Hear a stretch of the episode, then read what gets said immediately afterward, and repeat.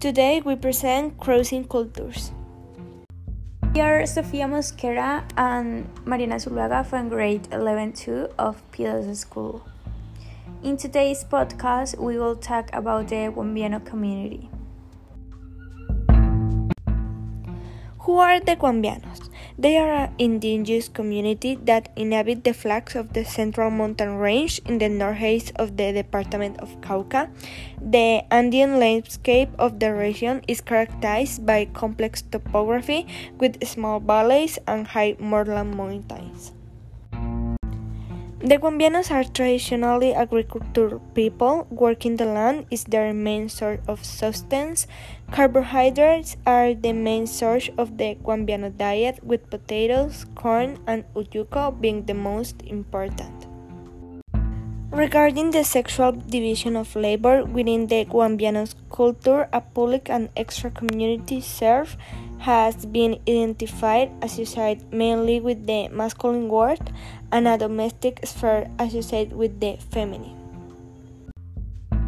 Spindles and looms are characteristic instruments of the work of the women of the Andes. The weaving of traditional basketry hats was in the past a men's job, and the weavings made of vertical looms called guangos are representative of their handcraft and production.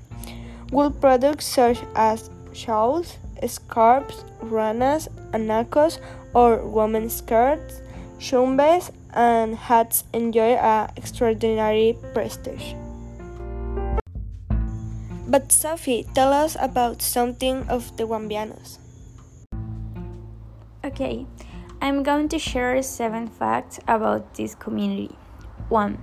Their language is Miskito which is spoken by both young and old and is still taught in schools. 2. They use traditional medicine in which they use much more medical plants. 3. They always wear their typical costume, which includes a shirt, raiment, cloth hat, white collars, a blue overcoat, made of Ecuadorian wood, boots, and socks. For its typical dessert is the accurate mazamorra, a kind of bread thongs. 5. Young men are sent to a community house to have harmonization, which is a message and a valorization of a plant mixture. 6.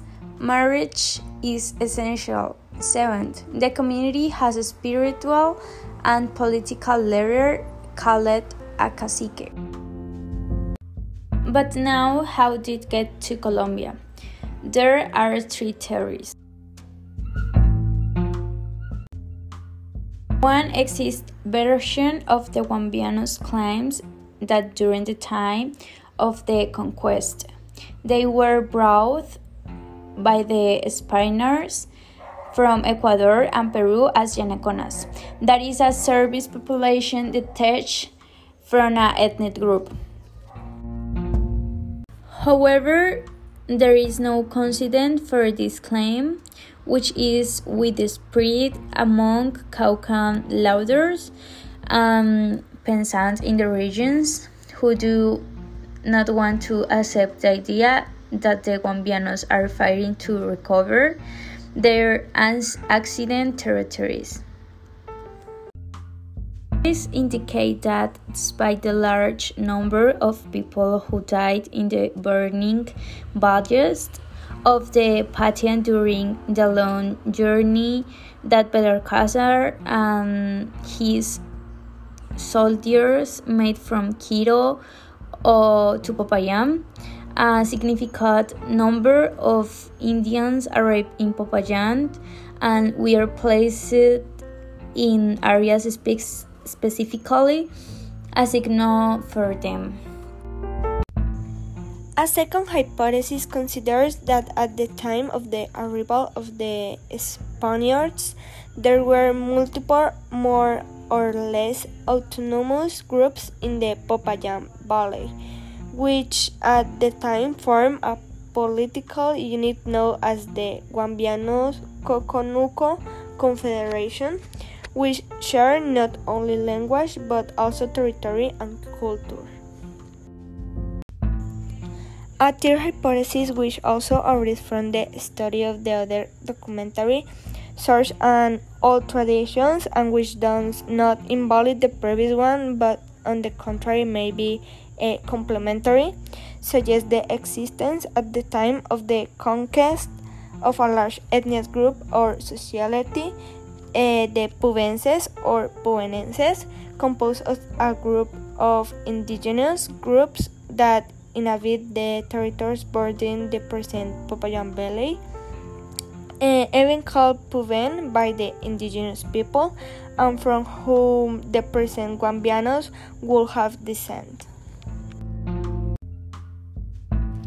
The conclusion This is one of the many indigenous community that Colombia has where we can see how different culture exists in the same territory and although it it is not yet known how they come to us. They have always been accepted and loved by all Colombians. Okay, we hope you have enjoyed this podcast and we look forward to hearing from you your opinions about Colombianos in a future episode. Bye!